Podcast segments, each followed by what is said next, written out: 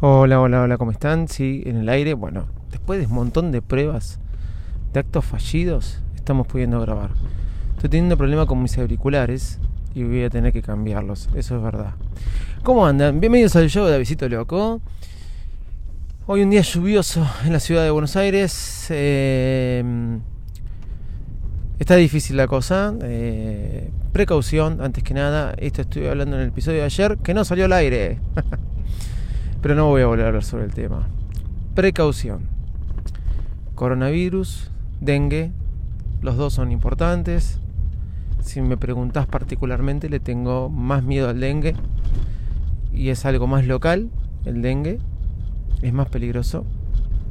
Pero bueno, precaución. Por favor, gente, oyentes, no nos aloquemos.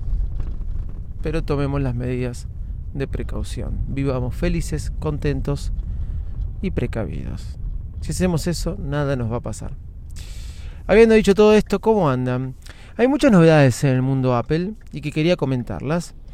Eh, y todos los podcasters estuvieron hablando de esto, pero yo quería decirlo porque hace tiempo que vengo pensándolo. Así como en un momento iOS 7 trajo un cambio a lo que era iOS, y así como dije en el show de Visito, eh, perdón, en Virus Mac, lo digo ahora, estoy haciendo un video con la historia de las cajas y ahí se puede ver la evolución de la que estoy hablando. Así como iOS 7 trajo un cambio, pero no fue el, gran cambio, o sí, fue un gran cambio, pero fue un poco más de lo mismo, quizás.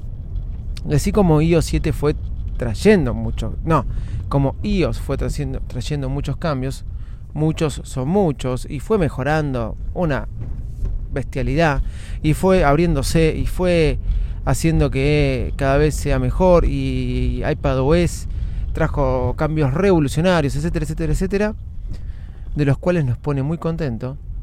Y no puedo creer que haya vuelto el ruido de atrás del auto, porque antes había desaparecido. Pero más allá de todo eso, para no desviarme, sí, me está cansando un poco iOS. Fue mejorando, pero me está cansando. El otro día pensaba, ya van, y lo vengo diciendo desde el verano, es el mejor teléfono del mercado del iPhone. No lo cambiaría por nada pero me gustaría a veces usar 4 o 5 meses, lo cual me costaría mucho. A ver, ¿por qué? Porque me sentiría manchado, me sentiría pecador, no, porque ya tengo todo armado, todo armado con, con iOS y con Mac. Pero me gustaría mucho algún tiempo probar este, algún otro teléfono con Android. ¿Y por qué digo esto?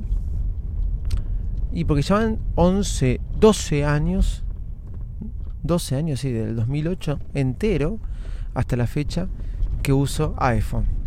¿Se acuerdan cuando cambiábamos teléfonos? Que yo me acuerdo cuando pasé del B3, del Race, a otro, y pasé al Motorola que tenía Windows y después y más o menos habrá habrá durado todo eso eh, poco tiempo, un año. Cambiamos el teléfono cada un año, pero era todo un teléfono nuevo, nuevas interfaces. Bueno, eso quedó desde el 2008 hasta ahora, más o menos yo tengo el mismo teléfono, vamos a ser sinceros. Más grande, más chico y diferente diseño, con el mismo sistema operativo. Entonces a veces está bueno que haya un poco de cambio. Lo vengo pensando hace tiempo eso. Eh, me he comprado alguna vez algún Android y, siempre miro para comprarme, para probar todo, pero lo que pasa es que terminan guardados en un cajón. Terminan guardados en un cajón. Entonces me digo estirar la plata. Las novedades es que iOS en iOS 14 va a cambiar y va a cambiar bastante, parece. Night to Find Mac lo ha dicho y todos los podcasts han hablado del tema, pero yo quería también comentarlo porque realmente me pone contento la situación. ¿Por qué? Porque parece que ahora vamos a poder ordenar algo que yo no podía creer que estuviera así, que era el dock. Ahora vamos a poder armar esa parrilla que teníamos ahí, capaz que la podemos sacar. Capaz que podemos poner dos iconos nada más en el comienzo. Capaz que puede ser todo carpetas o capaz que podemos deslizar todas nuestras aplicaciones para arriba pero que estén tapadas y solamente dejar las más importantes en el frente como pasa mucho con Android.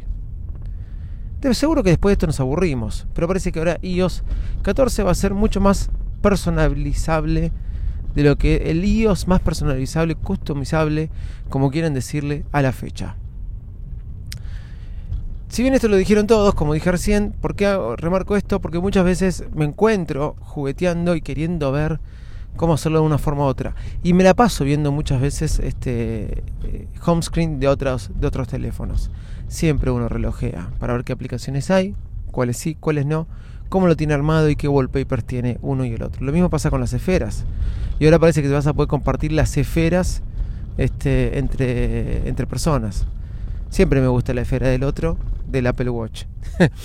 ahora bien, em, esto va a pasar en iOS 14.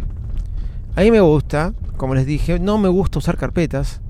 Termino usando porque si no tendría un montón de aplicaciones en mi teléfono. Trato de ponerlas en una carpeta aparte. Mi, en mi actualidad, como estoy organizando, pongo las, las aplicaciones más importantes en la primera página y después las pongo por tema.